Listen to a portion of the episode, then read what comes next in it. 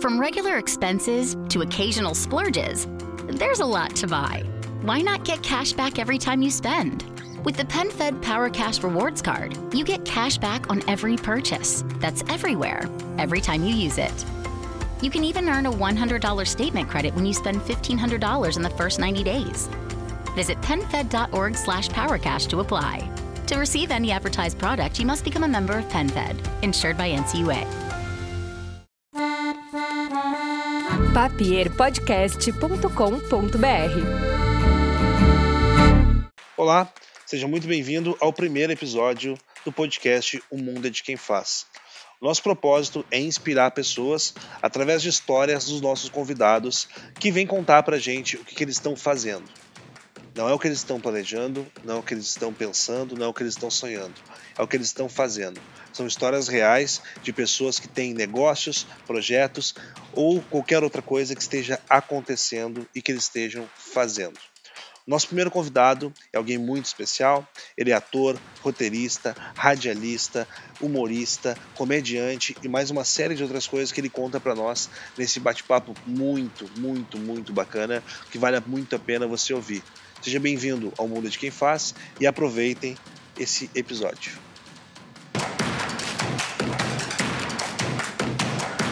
Sejam muito bem-vindos ao primeiro episódio do Mundo é de Quem Faz. Meu nome é Michael Parnov. Comigo eu tenho Lucas Padilha, Azaf Schmidt e um convidado muito, muito especial, que é o nosso primeiro episódio e o nome desse podcast é O Mundo de Quem Faz e nada faz mais sentido do que trazer alguém que faz muito. Seja muito bem-vindo, obrigado por ter aceitado o nosso convite, Eduardo Mendonça. Esse podcast é um oferecimento de Idia Bank. A Idia é um banco digital com foco em saúde preventiva. Na Idia, você pode montar seu planejamento sobre quais profissionais da saúde deve visitar ou quais exames você precisa fazer para se manter saudável. Você também responde a questionários que te ajudam a montar seu score de saúde, além de poder ainda contratar um seguro contra doenças graves. Acesse idiabank.com.br e descubra como a Idia vai lhe ajudar a cuidar da sua saúde. Opa, que isso, uma, uma honra estar no meio de, de tubarões do mercado aí, né? Eu... é praticamente um, Shark Tank. É, eu, eu poderia dizer que a minha vida tem muito esse lema do o mundo é de quem faz, e, e, e, no meu caso, de que às vezes faz mais do que pensa, né? Então, eu, eu acho que isso também tem, tem bastante sentido aí de fazer essa participação com vocês. Faz bastante sentido a frase para ti, então. Então, começa nos contando, Edu. A ideia aqui é muito mais te ouvir. A gente vai fazer algumas perguntas para o pessoal entender como é que funciona a dinâmica do podcast. A gente vai trazer uma série de empreendedores uh, para conversar com a gente, para gerar insights, para contar história, para incentivar pessoas que querem sair do, do ponto inicial e ter um negócio e, e mostrar que empreender não é necessariamente só ter uma empresa né? Empreender pode ser um podcast, pode ser começar a fazer vídeos para o YouTube, ou começar a crescer com conteúdo no Instagram. Tem uma série de formas de empreender. Né? Empreender está ligado, empreender tá ligado no estado de espírito, né? uma forma de condução da tua vida, e não necessariamente a ter um negócio, ter no CNPJ. E é isso que a gente quer ouvir dos nossos convidados aqui.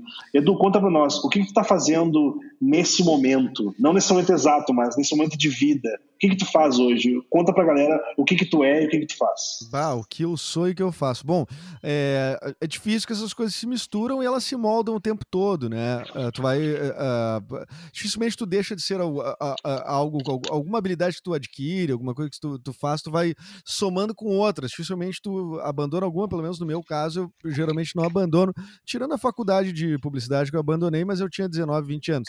E, mas, cara, eu eu sou um ator de formação, né? Eh, eu comecei fazendo teatro com 20 anos de idade, já não não tão novinho, não naquela batida do eu tenho dom, eu fazia teatro em casa, não sei o que, não. Uh, tive uma certa eh, persistência objetiva e racional até dentro de uma do, de uma matéria das humanas, né? Falando assim.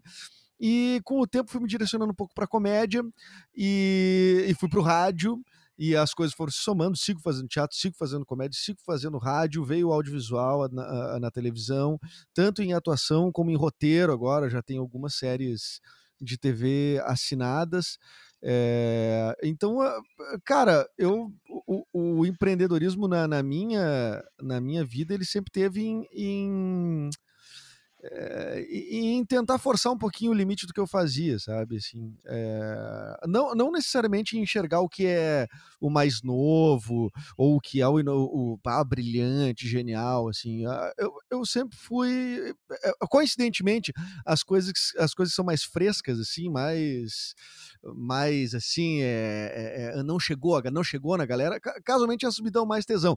Não à toa que quando surgiu aquela ideia de, de branded content, isso, uh, isso surgiu em agências de publicidade, surgiu na publicidade, né? Como eu disse, eu fugi da faculdade, é, mas eu estava em veículos de comunicação, trabalhei na Pop Rock, depois trabalhei na Rádio Atlântida e depois agora trabalho na Rádio Mix. Uh, na Rádio Atlântida, a gente tinha muito contato com as agências, por ser uma rádio também comercialmente muito, muito potente. Então ali eu comecei a, a, a ter contato com o tal do branded content. E aí eu me liguei numa coisa que as pessoas não sabiam exatamente o que era branded content. E eh, as pessoas que eu digo, as próprias pessoas que usavam esse termo, assim, era meio nebuloso, mas como na publicidade tu meio que tu tem que usar termos em inglês para se sentir incluído e high stakes e né, nosso budget e, enfim, é, tem que usar esse, esses termos para estar inserido. Nem sempre, tu, tu vê que as pessoas nem sempre tiram, extraem o melhor daquele conceito. E me parece que esse conceito de conteúdo assinado, né, o branded content, conteúdo ah, exclusivo para uma marca, uh, eu acho que foi uma, foi uma das coisas que me deu uh, tesão na época da Atlântida e que fez eu, eu montar uma, uma produtora de vídeos. Né? Primeiramente, eu montei, inclusive, eh, tive como sócio o Michael Parnov, que é apresentador desse podcast, eh, que foi o Coletivo 300, que era uma, uma, uma ideia um, po, um pouco mais ampla, assim, era até, e talvez porque esse conceito talvez não tivesse tão claro na nossa cabeça de como trabalhar, uh, mas dali da Coletivo 300, que já funcionava mais como agência, com, enfim, com uh, braços culturais mais amplos, assim, uh, dali surgiu a produtora de vídeo, que hoje é a Papier Vídeos, né, tá, tem o site papierconteúdo.com.br, e a derivação disso daí foi o meu experimento em podcast, e aí nós estamos aqui, né, é, que foi fazer o Projeto Mendas, um podcast que eu fiz 100 episódios, um episódio por dia durante quatro meses e três meses e pouco e e aí abri a Papier podcast, que é daí mais uma coisa que eu inventei para fazer na minha vida. Então, resumindo, o que eu estou fazendo agora? Eu tenho uma agência produtora de podcasts, Uh, uma produtora de vídeos e, e, e são nomes eh, o, o guarda-chuva é o mesmo mas os, no, os, os sócios são diferentes ah, arranjo cada coisa para mim. E continuo com os espetáculos, evidentemente, de comédia, comédia de improviso. Stand-up já faz um certo tempo que eu não faço, mas sigo roteirizando também, sigo fazendo rádio diariamente. Faço um talk show clássico de Porto Alegre chamado Cafezinho. E então, cara, tentando resumir o que eu tô fazendo agora, é, é, cinco minutos foi, foi isso que eu consegui dizer, seis mil palavras. foi bom, foi bom. É o que a gente foi bom, foi bom. Acho que é, acho que é um bom, é um bom grande resumo né, do, do, que, do que que tu faz. Mas quando, quando te pergunto assim, então Edu, o que que tu faz? Tu, tu, tu tem uma forma de te apresentar? Não, eu sou ator, né? Porque eu, quando eu te conheci, tu disse, não, eu sou ator. Eu sou Sim. ator, uh, eu, eu, faço comédia, uh, porque eu sei que tu, tu é diretor de, de, teatro, tu é roteirista, tu é ator, tu é, é radialista, tu é empresário, tu é um podcaster. Então, tem uma definição assim, quando te pergunto, Edu, o que que, tu, que que tu é? Quem é o Edu? Cara, ator. Eu sempre, eu acho que a melhor uh, resposta para essa pergunta é o que que eu coloco, o que que eu preencho na ficha de hotel, né, check-in de hotel. E eu boto, eu ali eu boto ator sempre ator. Mas é, às vezes tu não sabe o que, é melhor para te vender, né? Às vezes a gente fica sempre com essa, será que é melhor eu dizer que eu faço outras, não é melhor dizer que eu faço outras coisas também, para de repente verem algum tipo de polivalência em mim, e, e daí eu tenho mais valor por causa, enfim, é, tem diversas vezes eu me questiono sobre isso e até sobre o que eu ando fazendo mais mesmo. Será que eu não sou um radialista por, por estar tá fazendo ah, mais horas do meu dia rádio do que, uh, do que atuando? Uh, mas eu acho que isso tem muito mais a ver com a, a, forma que eu me sinto. Eu posso dizer também que eu, eu, poderia botar a música aí, porque foi a minha primeira atividade profissional, né? Uh, foi dar aula de violão, mas eu não. Uh, mas eu não, eh, eu não me sinto assim, né? Eu me sinto seguro para dizer que eu sou um ator, com toda certeza. É, eu tive a oportunidade de te ver assim, né? É, até falando essa parte do, do teu desenvolvimento como ator. Mas é, eu te vi, inclusive, lá na, na, peça. Como é que é o nome da peça, Edu? Aquela que eu me esqueci agora, que é super popular aqui, aqui no, o... no, estado, mas como eu morei muito tempo em Curitiba, eu esqueço dessas coisas. O Bailei na Curva. Bailei na Curva. Eu fui pessoalmente te ver lá também e, e foi super legal. E o que me chama a atenção, na verdade, é até porque eu também te conheço um pouco, a gente trabalhou junto por pouco tempo lá na Atlântida e tal, no tempo que eu tava lá. Verdade. E... A passagem foi. Acho que eu tava entrando, tu tava saindo ou o contrário? Não, na verdade, é, a gente. Tu já tava lá, daí eu, eu entrei, eu trabalhava na Zero Hora, daí fui pra Atlântida e fiquei em seguida, daí acho que foi, tu saiu. É, é verdade. É. E, e daí assim, eu, eu, vejo, eu te acompanho um pouco, porque como eu gosto de ti também, tenho um carinho por ti, né? Além do profissional, e, e acabo te acompanhando aí no que tu faz de clube do improviso, né? Do, do Sobe pro Play e tal. É, tudo, todas, essas, todas essas abordagens diferentes, eu não sei se dá para chamar assim, tu sempre cria alguma coisa diferente, porque é, eu fiz aquele curso de desinibição contigo também aquela vez. Então, assim, o teu empreender, ele vai, ele é, ele é meio multiplataforma, assim, né? Tu vai criando várias coisas dentro de ser ator, um curso de desinibição, que é uma coisa talvez que seja mais, até mais, é, não, não, não aplica, de longe, não aplica só para ator, né? Aplica para quem precisa é, falar em público, a, né? A, é, aliás, nem, nem, nem tento vender isso de, é, no, no meio do teatro, né? Apesar de já pois é. alguns é. atores terem, terem feito comigo. Isso surgiu mais para foi uma solução para comunicadores, inclusive lá do grupo RBS, da, da, dos comunicadores de, de Santa Catarina. Na época, a, a, RBS atuava em Santa Catarina, então surgiu essa demanda de, bah, e aí os caras estão meio travados lá, a galera do rádio, da TV, enfim. E aí eu, aí eu bolei esse treinamento aí que foi uma solução. Eu acho que eu acho que o empreendedorismo tem algumas coisas contidas nele, assim, né? E talvez é, é, essa questão de, de, de de propor uma solução também é uma das, eh, eh, das coisas, assim. Eu não tenho, eu não, não, não estudei um conceito científico de empreendedorismo, né? Mas eu tenho certeza que eu, esse tipo de coisa está incluída nele. Eu não sei se tu concorda, Lucas. Não, concordo totalmente. E, e eu acho que empreender, na minha opinião, é, é muito mais de inovar, porque empreender é, criar alguma coisa parece ser uma coisa até simples, né? Apesar de, de, não ser, porque tu tem que ter coragem, tem que ter vários fatores que te impulsionam a fazer alguma coisa. Mas eu acho que o empreender também está muito em inovar dentro de uma, uma coisa que já existe. E isso é uma coisa que eu vejo que tu faz bastante, assim, pelo menos o, o que eu tenho visto, né? Nesse, nesse tempo que eu te acompanho. É, a, a, forma, por exemplo, até que eu, que eu vi, eu vi alguns vídeos até sobre de vocês lá do Clube de Improviso, que também vocês tentam mudar um pouco a questão do improviso. Não, não, não é para ser uma ideia que vem lá de barbichas, né? Vocês tentam mudar também a forma de conduzir, mesmo dentro de um mercado que tá, tá cada vez crescendo mais, que é de comédia e tal, e, você, e parece que, pelo menos não sei, me, me corrija se eu estiver errado, mas parece que a abordagem de vocês sempre tenta partir para um lado mais de inovar um pouco nesse, nesse formato, né? E é, a mesma é. coisa no empreendedorismo, né? Cada coisa que tu faz, tu tenta mudar, talvez não, não criar aquela história de não criar roda, mas talvez olhar ela para um ângulo diferente, né? É, é, não, exatamente isso, cara. Eu concordo. E isso tem muito a ver com, com o prazer de fazer as coisas, porque eh, ficar adulto é uma coisa muito chata, né? Você, nós estamos aqui entre é quatro, é entre quatro adultos e podemos comprovar isso. Ficar adulto, tu vai só a maioria das vezes tu vai, vai adquirindo cargas de adulto, né? Adulto é meio sem graça, então tu tem que uh, uh, tentar com o tempo, e essa é a dificuldade que eu, uh, que eu sinto e, e, o desafio que eu me imponho também, de continuar tendo sempre prazer em fazer as coisas que eu estou fazendo. dado o momento em 2008, por aí, quando eu vi pela primeira vez os Barbichas, eu digo, meu Deus, isso é incrível. E aí eu fui lá e fiz um espetáculo chamado Tá e Aí, que daí eram os jogos que nem dos Barbichas, era, eu pegava os, os que funcionavam melhor, que eu achava mais engraçados, nós vamos treinar isso, e apresentamos e teve um buzz aí, é, certo buzz em Porto Alegre. Depois surgiu daí, depois disso surgiu quinta categoria, surgiu a, a, a, os caras na TV fazendo isso, surgiu esse, essa... Esse eu vi também é, esse formato todo, enfim, foi depois disso. E o Porchat já dirigiu um espetáculo de improviso que eu participei, inclusive, cara, com a Tata Werneck, com o Diego Becker, o, o, o aquele menino Rafael Infante, enfim, é, cara, é, o Felipe Neto já participou também, enfim, essa é, é, é, é essa turma aí o, o, o já estava inovando em algum aspecto e aquilo ali era muito fresco. E eu achava aquilo muito bom. Depois, quando eu fui fazer o, o Sobe pro Play, foi em 2018 que a gente estreou o Sobe pro Play. Ou seja, é, ali aquilo já estava, já tinha passado 10 anos.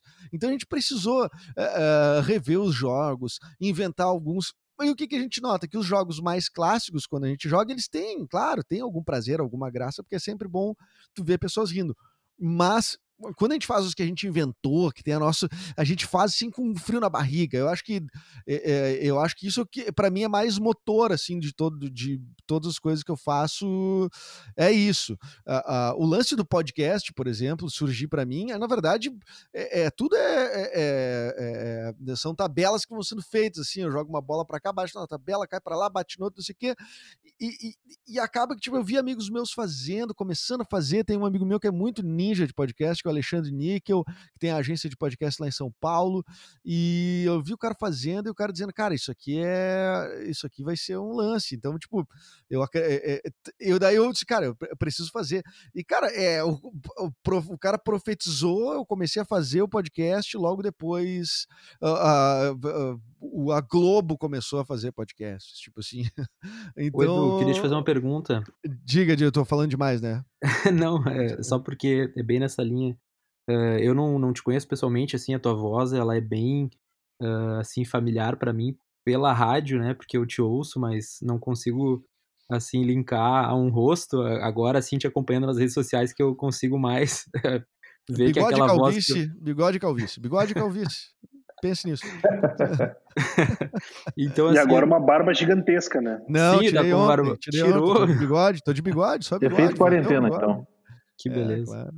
Ô, Edu, me conta como é que tu faz, assim, uh, porque todos os, os, trabalhos aí, todos os braços que tu abriu de, de business, todos eles envolvem muita, muita criatividade, tá? A gente, a gente trabalha com, uh, com... Eu trabalho com marketing, uh, e isso é uma coisa que requer muita criatividade, então eu queria saber o que que tu costuma, se, se é que tu tem, assim, alguma ferramenta de, de tu tá colocando essas tuas ideias assim fora da, da, da, da, da cabeça e como é que tu consegue fazer esses processos criativos assim para executar esses, esses projetos que tu tem? Tu Bom, tem várias cara, é agências é, e coisas assim é, nessa linha. É, não, é, assim, eu acho que a é, comédia também exige muito muito raciocínio né Exige, Porque... exige. E, e, às vezes eu me coloco pensando se não. Se te, fazer tudo isso de coisa que eu tenho feito, é, eu tô dando o melhor de mim em algum deles, né? Inclusive, inclusive a comédia. Por isso que eu tento manter eles com um certo alinhamento é, não um alinhamento criativo, mas um alinhamento de, de processo, que eu possa, que não seja muito traumático pular de uma coisa para outra, entendeu? É, eu acho que esses negócios, por exemplo, uma produtora de vídeos, eu não faço vídeo de casamento, entendeu? Eu não faço, eu não faço um comercial de TV varejo. É, é, o Michael sabe, né? A minha, a, eu nem aceito esse tipo de, de, de vídeo, assim, né? Como para fazer, não, até porque nem sei fazer. Tem produtoras que fazem muito melhor que eu. Uh, mas eu sempre preciso ou contar uma história ou contar algo. Cara, no, porque isso tem a ver com o que eu faço nas outras, nas outras coisas. Os podcasts que eu. Agora, a minha missão agora é, é na, na área de podcasts uh, desbravar uh, podcasts uh, ficcionais em série tá? Que é uma coisa que o Brasil ainda é muito tímido e pode ser, eu não tô, não sou inventor da roda nem nada, pode ser porque eu, porque eu tenha visto referência, tenha gostado e tudo mais, mas o Brasil em algum momento vai ter que chegar nesse ponto também e, e eu quero estar tá lá antes, eu quero tá, eu quero já estar tá fazendo. Então, mas tudo tem um pouco a ver, tudo tem a ver com contar histórias, né, Azaf? Eu acho que é, é, é, senão, eu te, senão, eu sof, senão eu sofreria demais, cara. Eu sou um cara de humanas, assim, eu não consigo coordenar o meu assim, setorizar totalmente a minha, minha, minha cabeça. Tipo, assim, agora eu vou fazer tal, tal coisa, agora eu já mudo totalmente, eu faço uma coisa totalmente diferente. Uh, eu não consigo fazer esse tipo de coisa.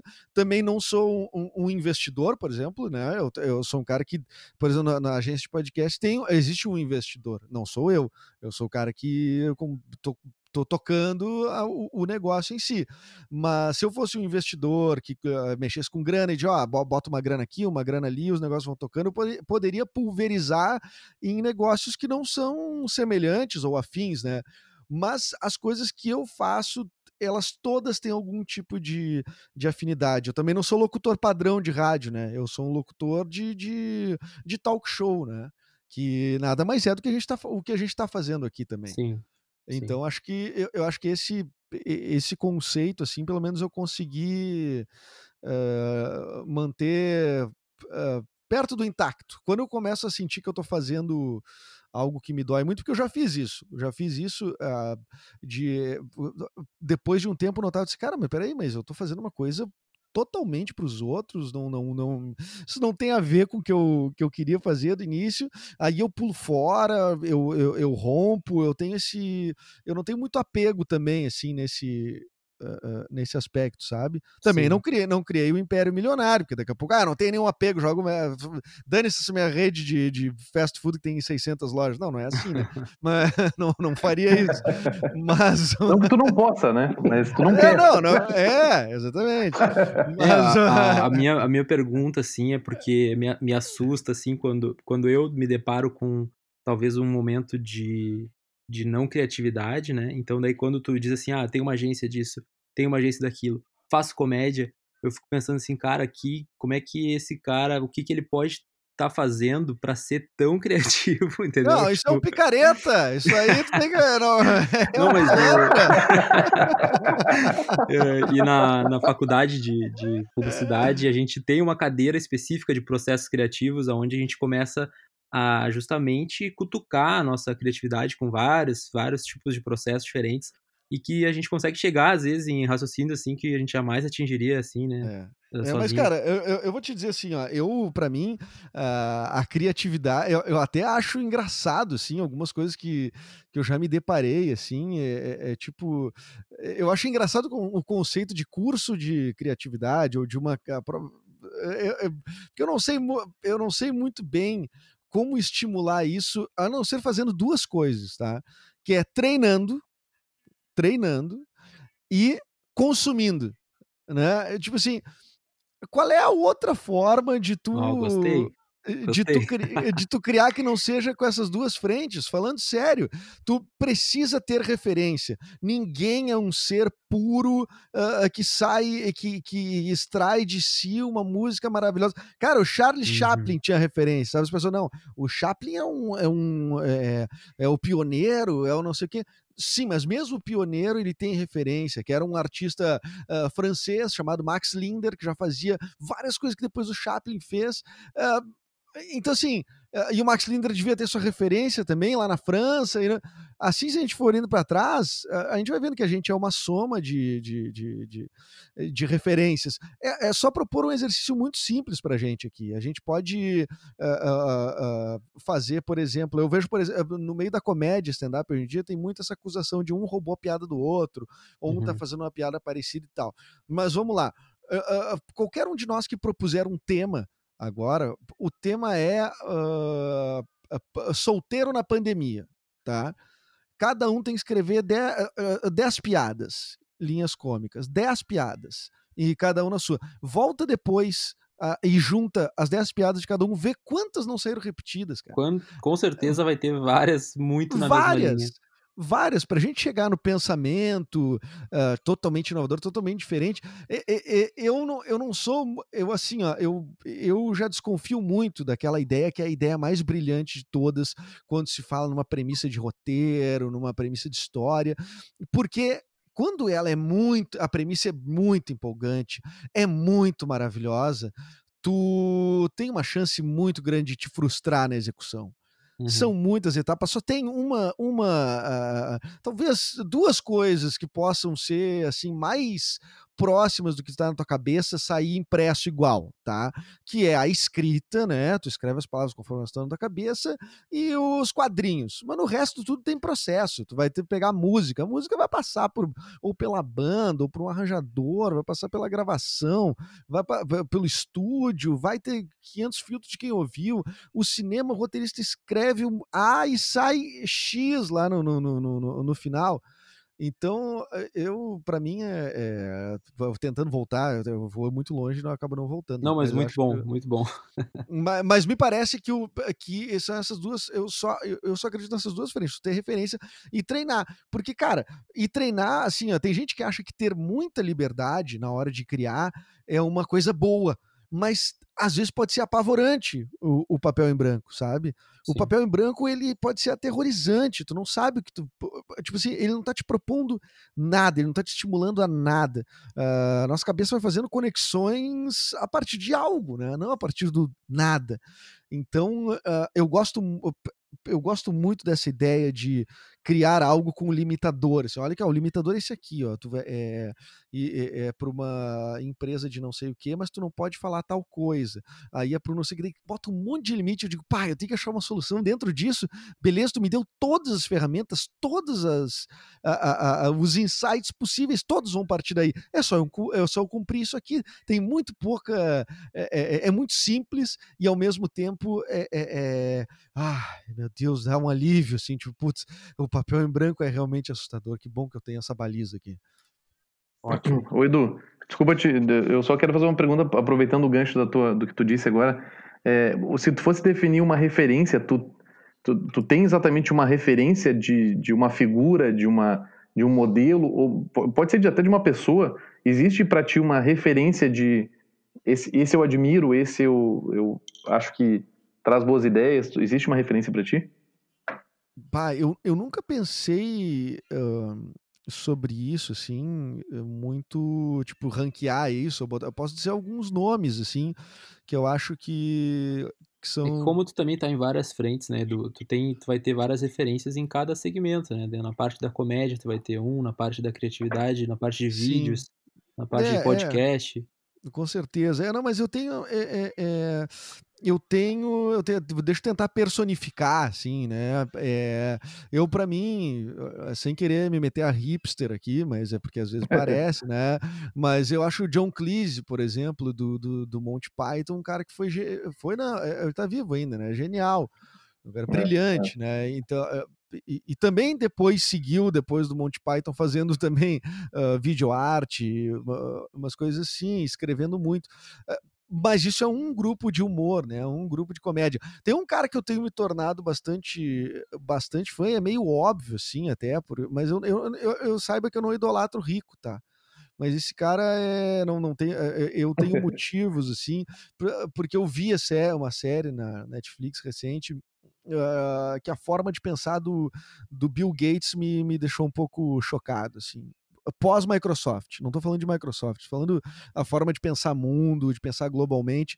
E aí nós não estamos falando de, de, de, de, de criatividade propriamente, mas estamos falando de, de tipo, conseguir uh, botar a tua cabeça a funcionar de uma forma tão tão ampla, assim, que tu consiga enxergar o mundo tão de longe, tão de fora, enxergar o todo, assim, isso me, me, impressiona bastante, assim, sabe? Acho que a gente às vezes vive muito dentro das bolhas. Acho que quem consegue uh, enxergar a coisa meio de fora tem, um, tem a minha admiração, assim, sabe?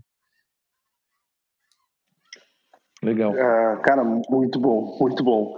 Uh, quando, quando eu conheci o Edu, uh, foi fazendo esse, esse, esse curso também que o Lucas fez depois. Na verdade, a gente fez um, um, uma, uma oficina de improviso com, com o Edu né? A, gente, a gente fazia stand-up e uh, por algum motivo, a gente caiu lá no nome do Edu para fazer uma oficina de improviso. Eu lembro que a primeira coisa que ele falou para nós, e isso me marcou muito, uh, foi sobre a, a, primeira regra, a primeira lei, ou a primeira coisa que ele simplesmente disse, não sei se tem uma ordem para isso, mas é não te julga. Uh, né? quando, quando a gente vai fazer um improviso, ou, ou até para criar alguma coisa, a primeira, a primeira frase é não te julga. Né? Porque o julgamento é que trava, às vezes, um pensamento de tomar um caminho que pode virar uma coisa muito boa, né? A gente tem medo de, é, às vezes, é. numa reunião de, de, trabalho, dar uma ideia pelo medo do julgamento que aquela, que aquela ideia vai causar. É, às vezes já bota uma série de barreiras. Ah, ah, não, se eu falar isso, acho que eu vou ser mal interpretado. Essa ideia que não é tão boa, vão me chamar de idiota, de burro. Então, não te julga. Acho que é o primeiro passo para ser, ser criativo. Uh, pelo que, o, o, o, que eu aprendi com o Edu, assim, existe um processo criativo, Edu? Tu, tu consegue tangibilizar isso num processo?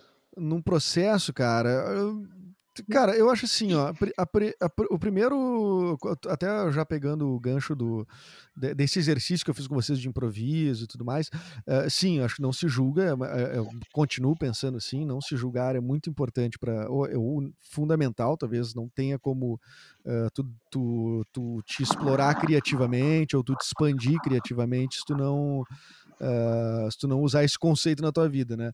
Uh, e se divirta, né? Acho que tu tem que estar tá te divertindo o tempo todo. É muito ruim fazer uma coisa que tu não não não tá te divertindo. Então tente se divertir enquanto você está uh, em cena, improvisando ou criando, enfim, tem, é, é, te envolva com, com isso de forma divertida. É, o meu o, o processo que eu acredito, sim, cara, é, para mim o teatro ele foi fundamental, sabe? E, e, e não estou dizendo, é óbvio que ele foi fundamental para eu virar ator, mas tô, eu vi muita gente também que, uh, e, e, isso eu me incluo, que também abriu muito a mente, muito a cabeça fazendo, fazendo teatro. Não estou indo aqui para o estereótipo de, das, das festinhas e tudo mais, que tudo isso é muito bom, mas o, o eu estou dizendo, tu começar a ter contato com coisas que tu não tem, tu, tu, tu desconstruir teu corpo, tu desconstruir tua mente, tu desconstruir tudo que tu tem de certezas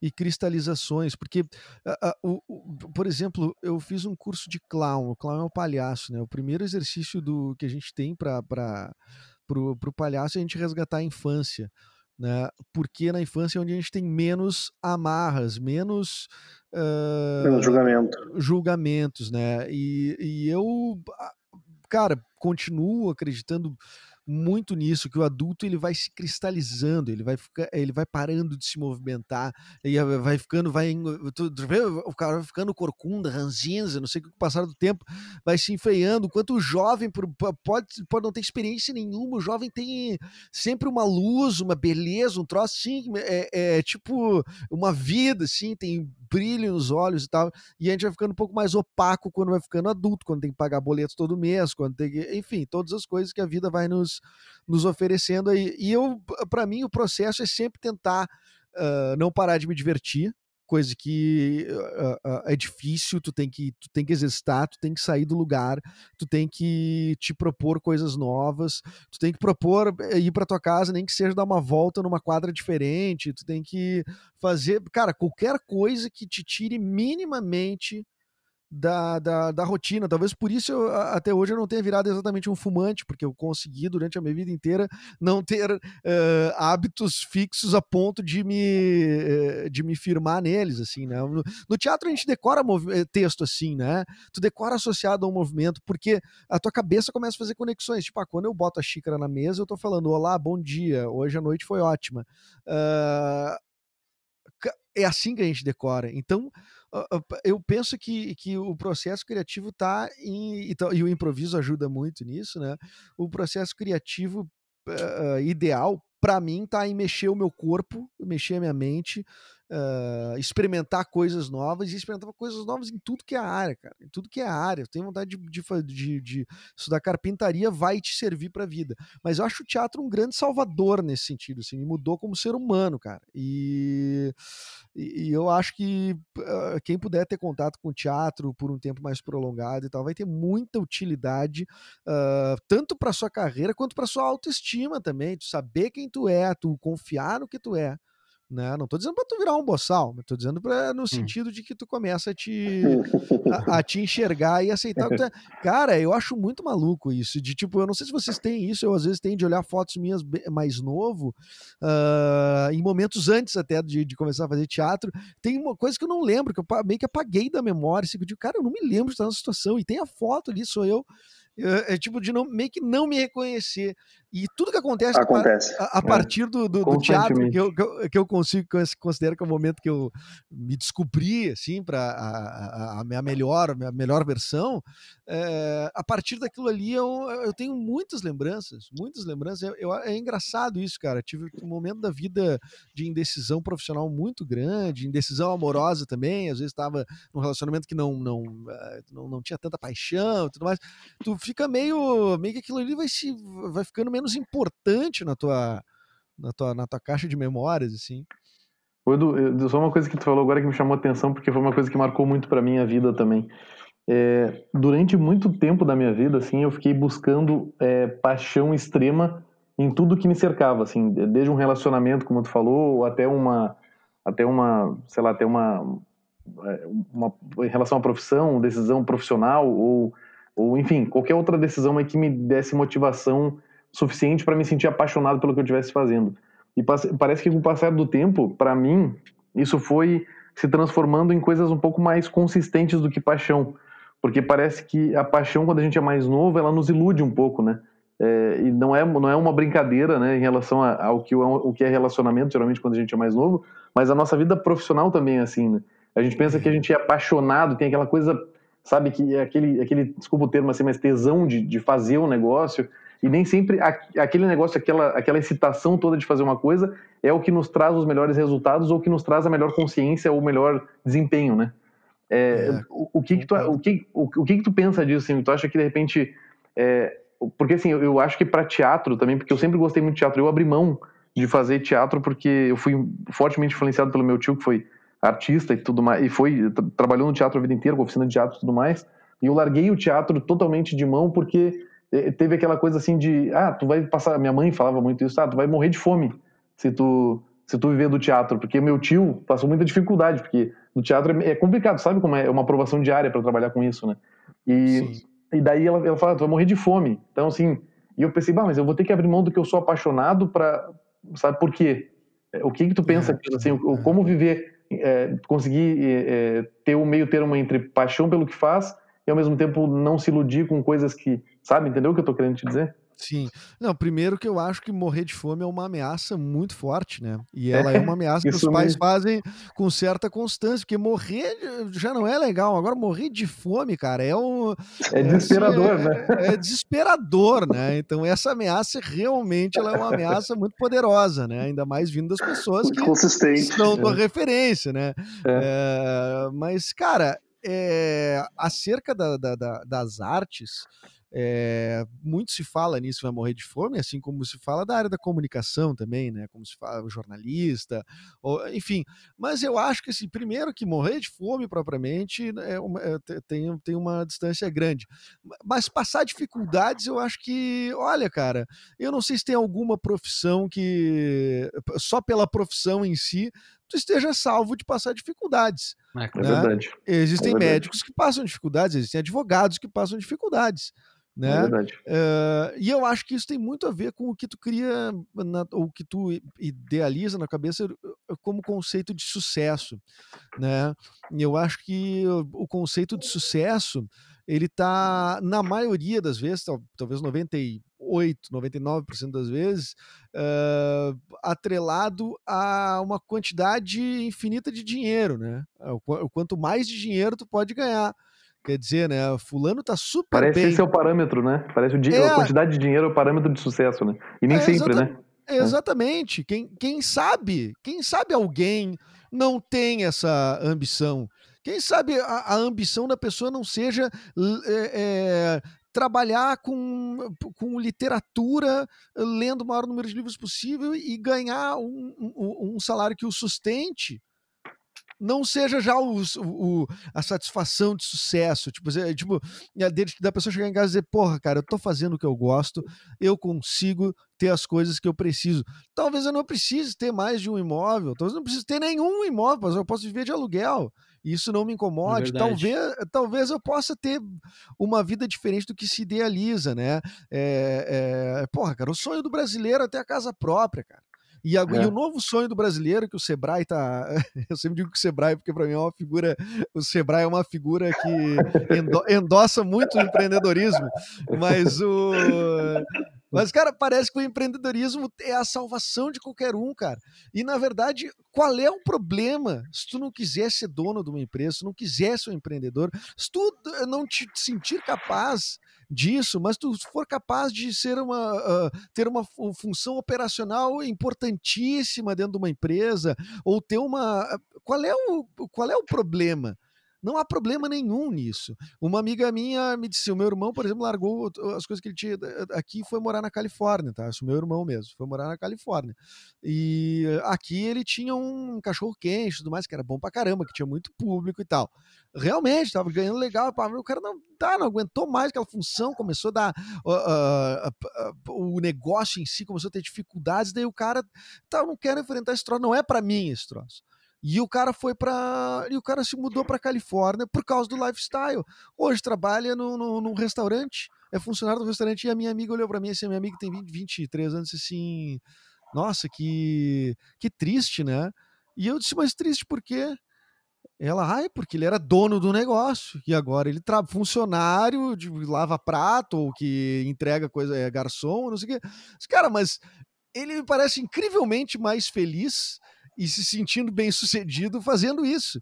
É. É, o que, que adianta tu, tu arrotar que tu é dono de alguma coisa e tu, o que, que adianta tu ter um BMW e não ter grana para pagar IPVA, cara? Isso eu já vi acontecer, meu. As pessoas é. elas têm uma, uma, uma, uma, ilusão muito grande com essa ideia do empreendedorismo e acho que falo do Sebrae porque o Sebrae é sempre a figura que apoia o empreendedor. É, a gente sempre fala, pá, o empreendedor é que tá. Eu ouvi, cara, que o empreendedor é quem carrega o Brasil nas costas, cara. E aí o Brasil para por causa de uma pandemia, para 15 dias, tá tudo que é empresário desesperado, porque o chão de fábrica tá todo parado que ninguém é, é. empreendedor, é. que é todo mundo é, é a galera do, do, do, do, do, do pesado, do oito horas por dia ali no chão de fábrica. Quer dizer, então é, é eu acho que não dá para criar uma, o mito do, do, do, do, heroísmo aí com, com o empreendedorismo, porque senão daí tu, porque já tem uma geração de, de de empreendedores que, que, se, que, que, enfim, que acham que isso é, é, é a coisa é, é, a maior coisa do mundo. E eu acho que tu não precisa necessariamente querer ser um querer ser um empreendedor. Isso não é para qualquer um. Isso é uma coisa que tem que pertencer a ti. E empreender também, na minha visão, não quer dizer que tu vá fazer sucesso. E empreender pode ser uma forma de comportamento como vocês mesmos frisaram no início, né? É, é, é, na, é no, no, no, dia a dia, no, na atitude, no que tu, na forma que tu uh, uh, que tu enxerga as coisas, sabe? Eu acho que eu, eu, tenho muito medo que banalizem demais o empreendedorismo, porque eu sempre eu já ouvia falar do, do, do até relacionado a mim lá há uns cara 14, 15 anos, pô, tu é um empre... tu tem uma veia empreendedora. Eu achava aquilo o máximo, cara achava aquilo máximo.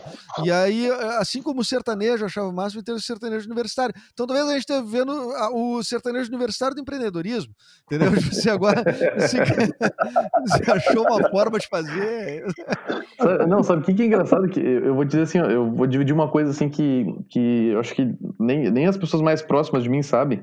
Acho que eu acho que nem para minha minha esposa acho que eu contei isso aí. É, eu, porque eu acho que o fardo da frustração e do. Não sei se arrependimento é a palavra, porque a gente não sabe como é que a vida teria sido, teria sido depois, né? Mas quando, quando eu, eu era adolescente, eu tinha 14 para 15 anos, eu fiz uma peça na escola que falava sobre a ditadura e tal, e a peça foi, foi muito bem feita, assim, e teve um bom resultado e tudo mais, e teve muita gente que foi no, na, na, escola ver, e porque a gente fez uma divulgação então na época, e eu lembro que o negócio foi muito forte, assim, tinha, sei lá, parece que se eu não me engano, em torno de 200 pessoas assistindo no teatro do, da escola e tal. O negócio era muito legal. E daí, quando, como a gente fez um. Eu, eu trabalhei muito para. Porque eu sempre gostei do teatro, né? Eu trabalhei muito para fazer um negócio bem feito. Acabou que depois da, desse, dessa, desse, desse evento aí, né? Depois dessa peça que a gente fez, eu fui convidado para fazer uma oficina da Globo, é, na época em Curitiba, que era comandada na época pelo Wolf Maia. Na época que ele ainda ele, ele fazia isso, né? Hoje em dia ele tem a escola dele lá tudo mais, né? Mas ele, nessa época, sei lá, há 20 anos atrás quase, é, eu fui convidado eu fui convidado para participar dessa oficina e daí eu cheguei para minha mãe com muito medo, porque eu sabia que minha mãe não gostava dessa história do teatro e tal, né? não, me, não apoiava essa ideia. E daí eu cheguei para minha mãe e falei, eu lembro que tinha que pagar, ela era coisa de 300 reais por mês na época. E daí eu peguei e falei para ela, falei, é, é, claro, a gente não tinha dinheiro sobrando, mas ela poderia de repente me ajudar, né? Enfim, e eu teria feito. E daí eu cheguei para ela e falei, mãe, eu preciso de 300 reais por mês que eu fui convidada. Eu fui, é, eu, eu, tenho uma chance de fazer uma oficina da Globo. Nem falei que eu tinha sido convidado. Eu acho que até hoje ela não sabe disso. É, eu, eu, fui, eu, eu, fui, eu queria fazer essa, essa escola e tal, e porque marca muito a trajetória de muita gente que, que né, enfim, tem uma carreira até de televisão relevante e tudo mais. E daí, como tinha aquela, toda aquela história que o meu tio viveu e tal, inclusive meu tio até hoje é uma, uma, uma figura muito importante para mim na minha história, né? E ela pegou e falou: de jeito nenhum, não vou, tipo, não vou ajudar, né? E eu, com 14, 15 anos, foi inclusive por esse motivo que me motivou a começar a trabalhar para poder ter meu dinheiro a partir disso. E eu comecei a trabalhar em seguida, com 14, 15 anos, eu comecei a trabalhar, porque eu não conseguia ter esse dinheiro naquela época e a minha mãe é, não, me, não me incentivou. E, assim, não que eu seja frustrado por isso, mas eu, eu te digo assim que é, toda a minha vontade de, de, trabalhar no meio de comunicação, de, de, de trabalhar numa vida, né, seguir um caminho artístico e tal, isso ficou muito reprimido dentro de mim. Então, até na semana passada, esse negócio de quarentena, a gente fica escutando as pessoas e coisa e tal, né? Fica pensando na vida. Eu estava conversando com a minha esposa e estava falando isso aí.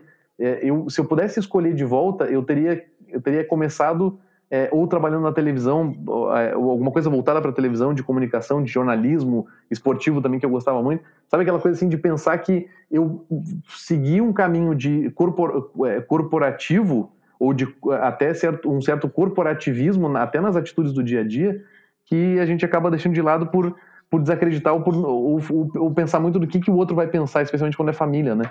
É, então eu só quis trazer isso porque tem muito a ver com o que a gente falou sobre é, gerir uma frustração talvez é, seja muito maior do que até o caso do teu irmão, né? Fazendo esse link com o teu irmão. Ah, vou largar tudo que se dane que vão pensar de mim, mas eu vou ser feliz por, pelas minhas decisões. Mas eu com 14, 15 anos eu não consegui ter essa eu ainda não tinha essa formação até nem, nem psicológica, emocional para poder é, tentar é desse jeito, nem né? é justo que seja cobrada, né? Essa, Exato, é, essa formação essa, é, afetiva, emocional, enfim, psicológica, porque a, a, gente já se fala muito nisso, né? Inclusive, como é que tu vai decidir o que tu vai fazer da vida quando tu é adolescente, né? É. Ô, Edu, e não, e não é tarde ainda, né, Edu? Não, não, não acho que é tarde. Porque o não, Lucas está falando como se ele tivesse no fim da vida já. É, é, é, é, é um bom caminhando ponto. Caminhando para os 80. É, é, um, é, um, bom ponto, viu, Azap? É, porque o, o, Paulo Altran, por exemplo, é sempre legal pegar esses exemplos, exemplos assim, né? Tipo, mas o Paulo Altran, que foi talvez um dos maiores atores da, da do teatro e da, da, e da televisão brasileira, começou a fazer teatro com quase 50 anos. Então, assim, realmente, cara, não há. É, é, a beleza dessa profissão, inclusive, é, é, justamente tu poder trabalhar a vida inteira, né?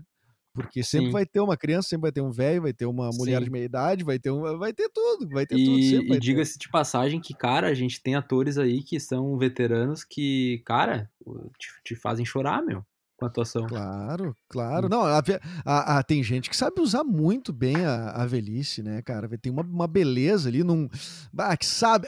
tem, tem, gente que tem tanto domínio. Essa é a, essa é a beleza do, do, do, ator e da atriz, né?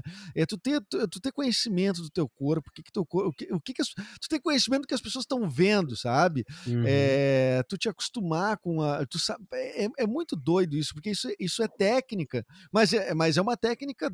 É, não, tu não aprende fazendo um curso, é, isso é da vida toda, treinando, fazendo, eu não sei o quê. Cara, tem gente que sabe que se. Hoje eu já tenho posso dizer que tem uma certa habilidade no audiovisual de me posicionar com câmera é, e tudo mais, uh, mas tem gente que é uma precisão incrível, então precisa fazer uma marca, a pessoa sabe ah, qual é a lente que você está usando, cara diz, ah, eu estou usando a lente tal, e aí a pinta se posiciona ali, então tu imagina, ela sabe direitinho o que está acontecendo com o rosto dela, e aí ela vai dar uma pausa, e todo mundo. Que cara, demais, a, a, a, Fernanda Montenegro tem um texto. Muito a Fernanda Montenegro é tão foda que ela tem, tem um texto que eu não vou me, me lembrar de qual peça que é, que ela tá dando assim, e é uma baita de uma.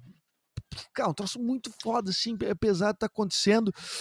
E ela diz assim, e, e ela dá uma pausa numa fala e suspende, assim. Cara, e aquela pausa, velho, ela dura tipo assim, quase um minuto. E o teatro em absoluto silêncio e tensão.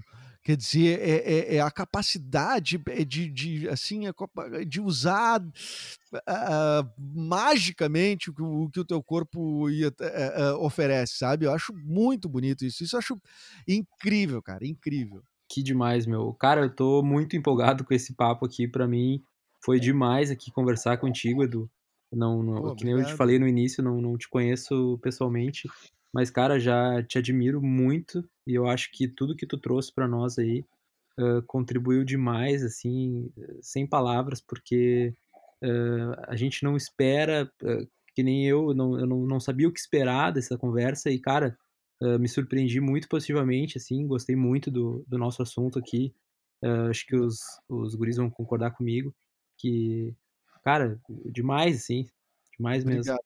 Pô, obrigado, cara. Foi, cara, o tipo de assunto que eu gosto muito de falar. Queria só ap aproveitar também desejar um sucesso para o podcast. Vou divulgar no meu podcast. Aliás, quem estiver ouvindo, por favor, vá lá, vá, ouvir o Projeto Mendas. É um podcast é, que já está começando a segunda temporada agora.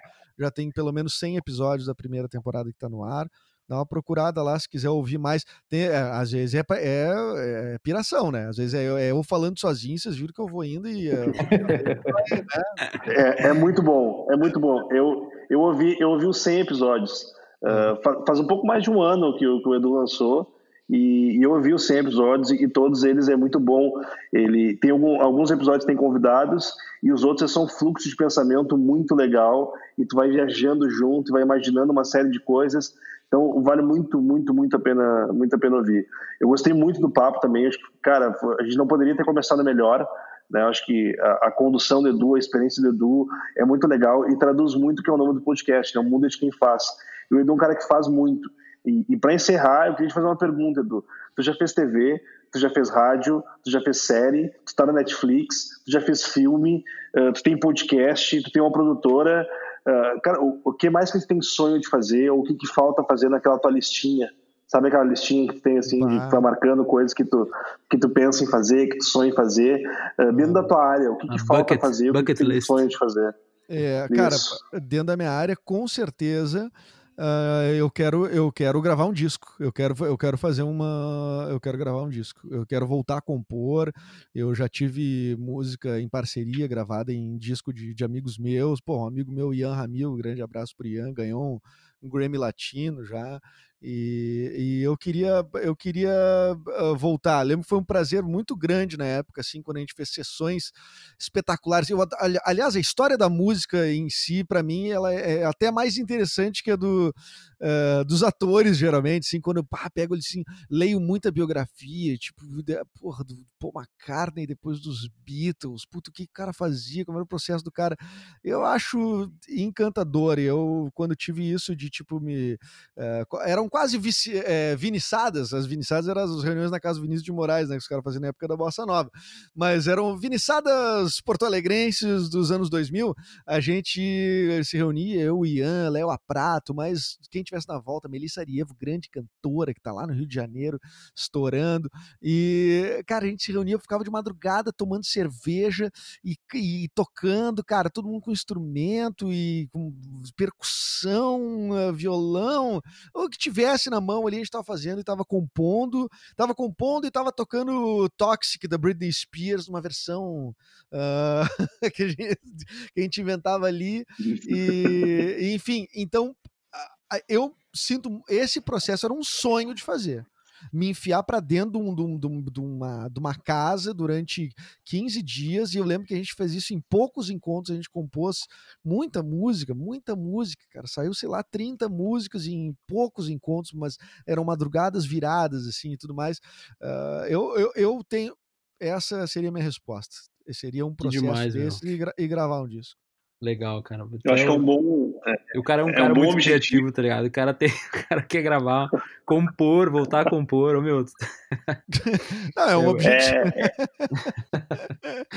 é, é, demais, cara, é demais. É demais. Edu, muito, muito, muito obrigado por ter aceitado o nosso convite, por ter ficado aí esse pouco mais de 50 minutos com a gente falando. Eu acho que tem muito mais assunto. Com certeza o Edu volta no outro episódio aí com a gente porque, cara, desse tem bastante coisa ainda para ele contar. É, ele deu um, tentou dar um panorama geral, um resumo de tudo que ele faz. Mas acho que nos próximos, no próximo episódio a gente pode entrar em algumas coisas mais a fundo, porque ele realmente tem muito conteúdo e muito a contribuir com todo mundo que está ouvindo. Então, mais uma vez, obrigado. Obrigado por ter aceitado o convite e estar com a gente nesse, nesse tempo. Foi Cara, muito, muito Fico muito obrigado, feliz. Edu. Show, muito obrigado feliz, mesmo. Muito feliz. Foram insights muito legais. Valeu, Lucas. Valeu, Azaf.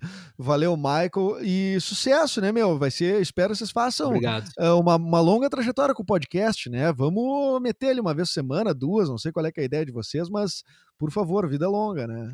Obrigado. Para nós. Faremos Show, isso. Obrigado. Então, todo Amém. mundo, tá, todo mundo tá ouvindo. Muito obrigado por ter ficado com a gente aí até o final e até o próximo episódio. Valeu, galera! Introducing touch free payments from PayPal, a safe way for your customers to pay. Simply download the PayPal app and display your own unique QR code for your customers to scan. Whether you're a market seller, I'll take two tomatoes and a cucumber.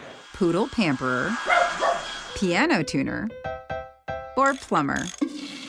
Signing up to accept touch free payments for your business is easy. Touch free QR code payments. Not applicable to PayPal here transactions. Other fees may apply. Shop safe with PayPal. Neural networks, random forests, unsupervised learning. These are just some of the concepts being researched and utilized in security today. But what do they mean? How do they work? And who are the people that create them? These are the questions and more we'll explore in Security Unlocked, a new podcast from Microsoft. In each episode, we'll deep dive into the newest security research, threat intel, and data science with a special focus on demystifying AI and machine learning. And we'll profile the diverse and fascinating people working on security at Microsoft. Listen and subscribe to Security Unlocked, available now wherever you listen to podcasts.